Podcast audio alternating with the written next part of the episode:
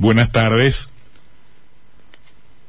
Nada más interesante en la política de Entre Ríos.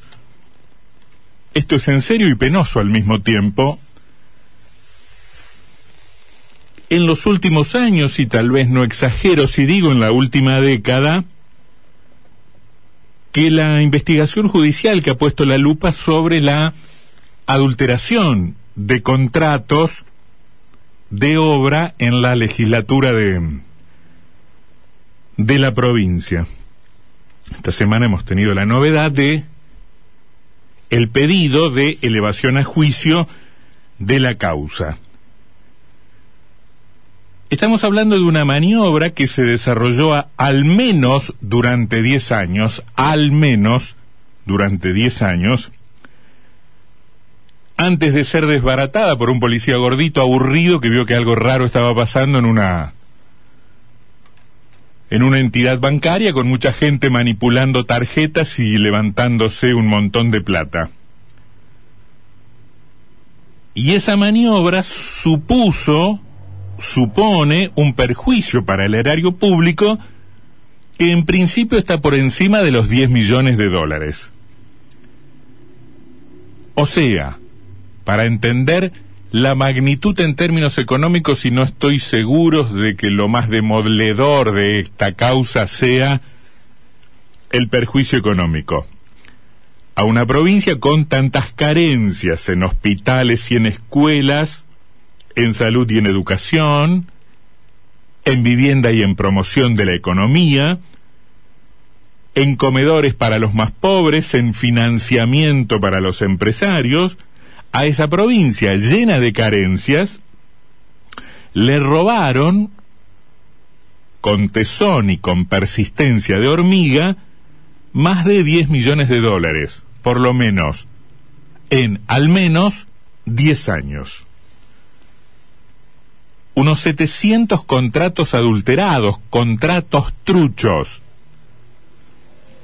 En algunos casos con beneficiarios que recibían una ínfima porción de la remuneración establecida allí y en algunos casos con beneficiarios ficticios que nada veían del asunto.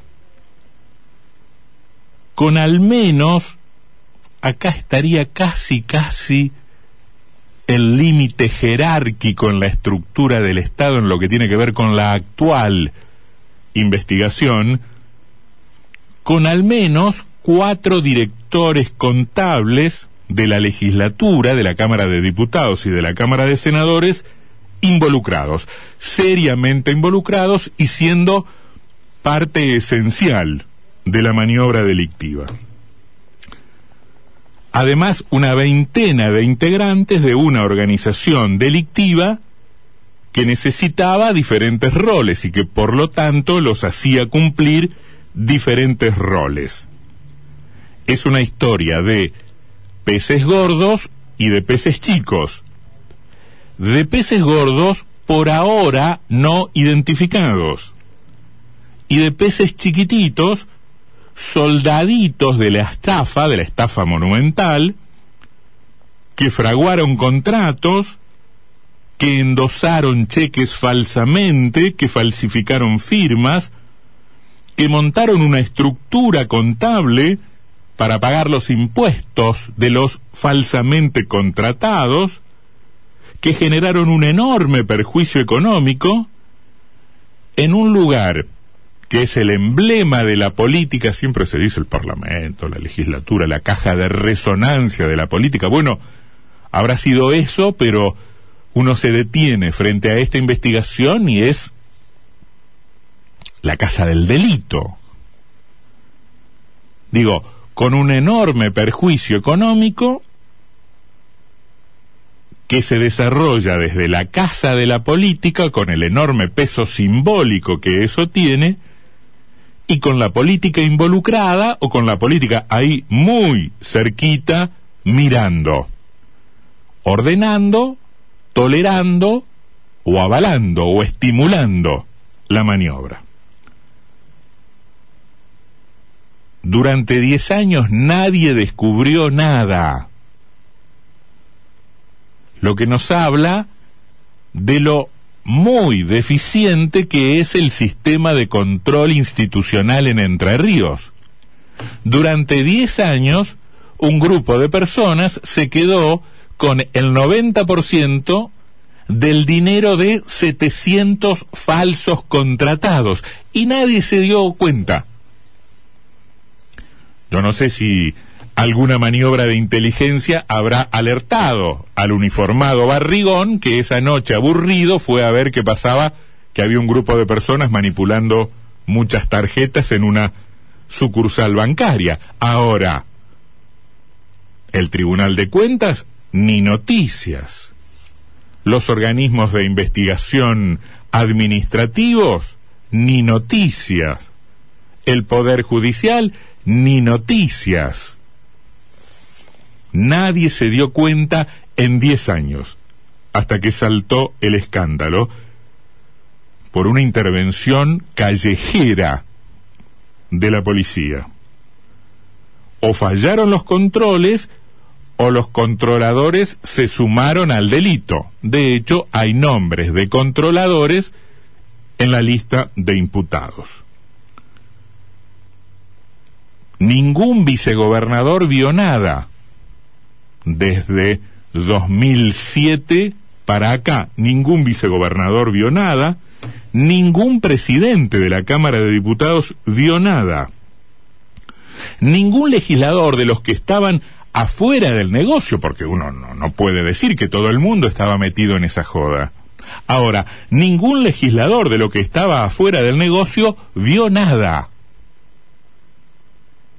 No juntó jamás un elemento, un indicio para formular una denuncia ante quien correspondiese. Ningún legislador de los que no se aprovechaban de la situación, pero que sabían lo que estaba ocurriendo, tuvo el coraje de denunciar. El problema es la actitud de los mafiosos y el silencio, como se ha dicho, de los buenos. Epa, tan buenos no somos que se nos han pasado por delante unos cuantos elefantes sin que nadie abriese la boca. Por años se robaron lo equivalente a centenares de contratos de supuestos empleados públicos, de gente que ni pisaba la legislatura, de gente que ni conocía a la autoridad que le firmaba el contrato, merced al cual a fin de mes iba a recibir no lo que le correspondía, sino una migaja de lo que le correspondía, porque el contrato estaba pensando no para darle una mano a un gaucho que lo necesitaba, sino que estaba pensado para robar, para recaudar. Acá no hay dudas de que hay una cabeza política que lo pensó en esos términos. Uno acá puede abrir también un paréntesis e imaginar 2008, 2009, 2010, 2011, 2012, 2013, 2014, 2015, 2016, 2017, 2018, cuántos discursos patrióticos, soberanos, de dignidad, de autonomía, de emancipación escuchamos de sujetos que eran ideólogos, parte, cómplices de esta porquería se robaron por años centenares de contratos, cobraban con cheques ajenos, manipularon tarjetas de débito, robaron. En determinado punto no me interesa tanto a esta altura si robaban para recaudar para la política, sabemos que es cosa asumida de que para hacer política se necesita dinero, se necesita una caja, bueno, idearon este sistema bien para recaudar para la política o para enriquecerse. Sabemos que muchas veces la idea de robo para llevar adelante mi proyecto político es una formidable coartada con rasgos de militancia y de altruismo que sirve para que los avaros acumulen dinero que se gastan en, en actividades que poco tienen que ver con la emancipación del pueblo. Casi que no importa el motivo del robo, salvo para que, sí, es cierto, al final del camino, cuando sepamos cómo termina esta historieta, a la valoración jurídica que le dé un tribunal, el Poder Judicial, podamos nosotros, en tanto ciudadanos, añadir algún comentario de orden ético, de orden moral, de política, que nos permita saber o entender, comprender, lo que en un punto es inexplicable. Esto es, cómo gente ligada a la política, ya porque son jefes, porque son líderes, eh, porque son figuras importantes, porque son legisladores de segundo orden, o porque son militantes que están ahí cerca de los líderes, en cualquier caso como gente ligada a la política, que se suele hacer gárgaras con la vocación de servicio, con la inspiración patriótica, puede terminar comportándose como se comportaron los miembros de esta banda, la organización, según dicen los fiscales Yedro y Aramberri, Aramberri en el pedido de elevación de juicio, 541 carillas bien interesantes. Digo, como gente ligada a la política puede terminar comportándose como se comportaron con un cinismo escandaloso los miembros de esta organización judicial. Gente de esta política y nos remitimos a 10 años continuados de robo hablando de 10 años en esta investigación. Una organización enquistada en el poder político de la provincia de Entre Ríos. Que nos vamos a asombrar, en la Casa de Gobierno funcionó una mesa de dinero. Una de esas tenía que ver con esto también.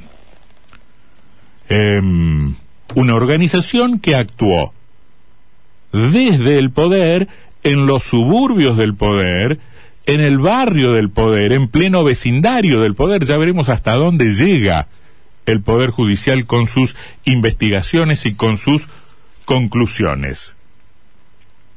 La causa probablemente será elevada a juicio, una jueza de garantías lo analiza, el pedido correspondiente tiene más de 500 páginas, muy interesantes, y uno tiene el deseo, las ganas, la aspiración cuando recorre esas páginas, de estar asistiendo a hechos que son marginales, que son marginales, que no constituyen la esencia de la política, que es lo delictivo que se mete por, por algún camino aledaño en el territorio de la política. Porque si la política es eso que uno lee en esas 500 páginas, eso que muestran las 500 páginas, la política se ha convertido definitivamente en algo vomitivo, repugnante, en el culto al individualismo, en el desprecio por la sociedad. Ese pedido de elevación a juicio planteado en estos términos ya ha generado algunas reacciones polémicas, controversiales.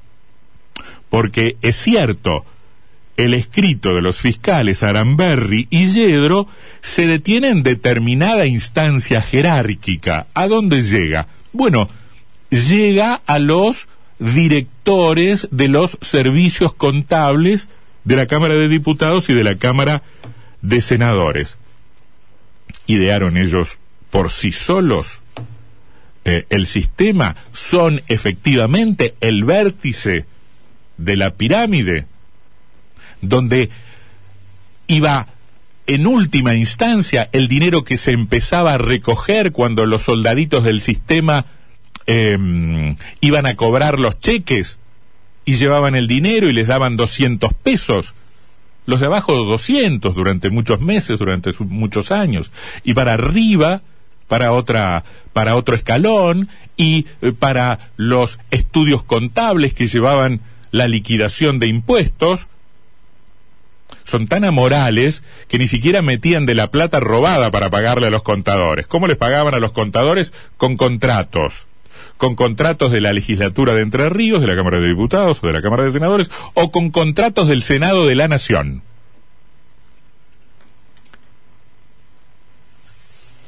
Y los supuestos jefes de la organización hasta acá no aparecen. Yo no creo, de verdad, que sean los que están nombrados en la lista de 32 imputados. porque en última instancia, en última instancia, más allá de cierta jerarquía que puede tener fulano en el barrio, son chiquitos, son perejiles, son personajes menores.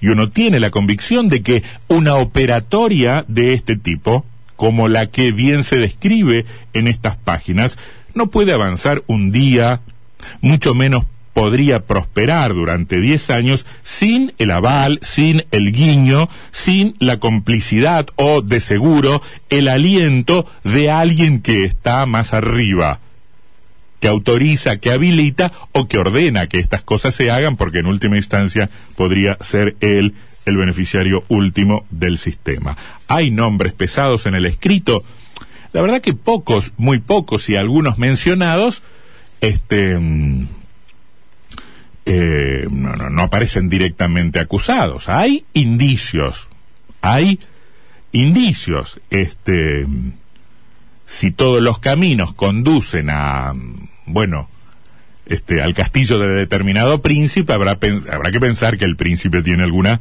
responsabilidad en el asunto.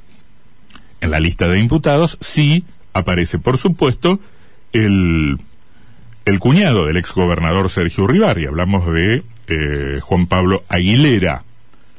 En la descripción de los hechos, a propósito, hay una referencia que se hace a Uribarri. Se narra un episodio en el que, em, según los fiscales, el director del servicio contable de la Cámara de Diputados, Sergio Cardoso, recibió de Urribarri una instrucción precisa que convenciera a tres diputados, em, a tres diputados, Navarro, Ruberto y Darrichón, para que fraguaran cada uno de ellos diez contratos.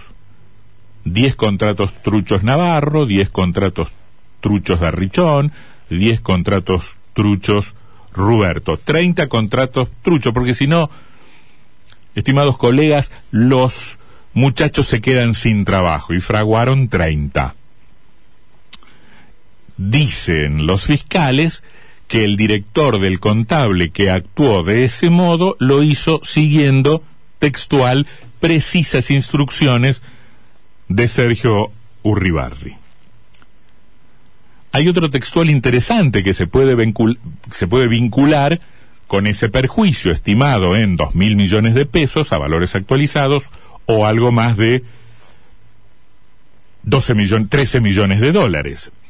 Un textual dice, esta sustracción contó con el aporte de autoridades aún no identificadas de las cámaras de diputados y senadores de la provincia, que suscribieron los respectivos contratos sin conocer a los contratistas, sin asignarles función alguna. Toma estos mangos, no sé quién sos, si sos un fantasma. Ahora, laburar acá no tenés que venir, ¿eh? Y a sabiendas de que el monto de la contratación era sustraído del patrimonio del Estado. La causa menciona también el rol relevante que tuvo en tanto director del Servicio Contable del Senado Juan Carlos Orabona, un hombre ligado al gobernador Bordet, que fue presidente del Instituto de Seguro en la primera gestión de, de Bordet. Cuando esto estalla, en el año 2018 y el nombre de Orabona aparecía rosado por la causa, nos cansamos de preguntar a los funcionarios del Poder Ejecutivo si la imputación suponía una necesidad de respuesta política por parte del Poder Ejecutivo, suspender o hacer renunciar a quien aparece sospechado de algo tan, tan grave. Nos explicaba, nos explicaban de una manera que nuestra ignorancia no permite entender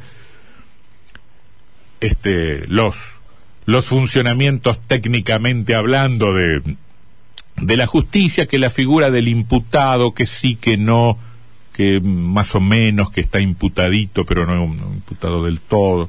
Bueno, la causa ya está este, ahora elevada a juicio y hay 32 personas formalmente imputadas. Claro, Orabona no es funcionario ya del Instituto del Seguro, pero fue a la Comisión Técnica Mixta de Salto Grande. ¿Alguien le pedirá la renuncia? por a este ex funcionario de la provincia, actual funcionario de un organismo nacional, por estar involucrado en esta impresionante maniobra de sustracción impúdica, diría yo, de dineros públicos. El gobierno dijo en ese momento, si lo imputan se va. Bueno, empezamos a esperar. Em, muchos peces chicos, muchos peces chicos, pocos peces gordos. Podemos pensar que en algún momento de ese primer juicio eh, se derivarán revelaciones e información que permita la realización acaso de un segundo juicio. Ya se especula con la causa contratos 2. hay que ver si llegan la causa contratos 2. Todos los que esperan que caigan los peces gordos, bueno, tienen esa zanahoria adelante. Esperen, esperen, ya llegará contratos 2. Bueno, esto es Argentina, no sabemos si llegará contratos dos. Podemos mirar para arriba para saber quién ideó esto, quién lo pergeñó, quién lo aprovechó, quién lo usufructuó. Por ahora hay sospechas, sospechas que por el nivel de evidencia y por lo que se puede recoger por fuera de los expedientes se parecen bastante a certezas. Se parecen bastante a certezas. Y hay seguramente responsables grandes que acaso desde lejos se preocupen por una investigación que ciertamente es escandalosa, que es indignante, que además es transversal. La Argentina fracasan muchos proyectos políticos transversales, pero en, en las iniciativas delictuales, bueno, lo transversal funciona. ¿eh?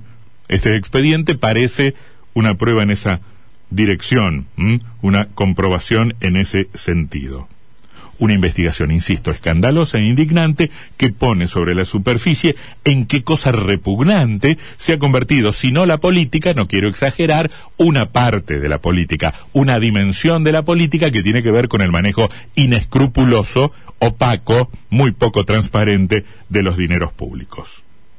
Muchos indicios, muchas sospechas, solo el tiempo dirá si se hará justicia si de este lodazal sale algo parecido al valor justicia.